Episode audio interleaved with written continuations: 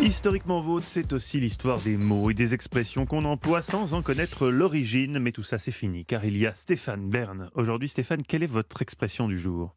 Oui, euh, il pleut comme un gravelotte. Alors vous le savez peut-être pas Mathieu, mais historiquement vôtre est très écouté par les militaires, surtout par les hauts gradés. Euh, qui signent ou pas des tribunes d'ailleurs. C'est pourquoi aujourd'hui une expression qui nous vient directement des champs de bataille. Pourquoi, quand on a le droit à une averse de tous les diables, eh bien, on dit il pleut comme un gravelotte. Je crois, Stéphane, que vous êtes une des dernières personnes en France à utiliser cette expression. Je reconnais bien là votre amour pour les expressions en voie de disparition. C'est donc une bataille qui a eu lieu à Gravelotte. On ne peut rien vous cacher.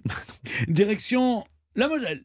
Août 1870, le conflit où je prends un accent militaire de Un accent militaire, 1870. oui, oui. Là, on y est, là. Le conflit franco-prussien est à son comble. C'est une litote car ça va pleuvoir comme un gravelotte.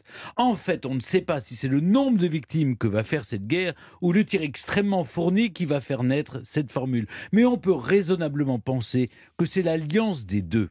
Rendez-vous compte, en une seule nuit, on comptera 6500 morts, 21 200 blessés, 4420 disparus.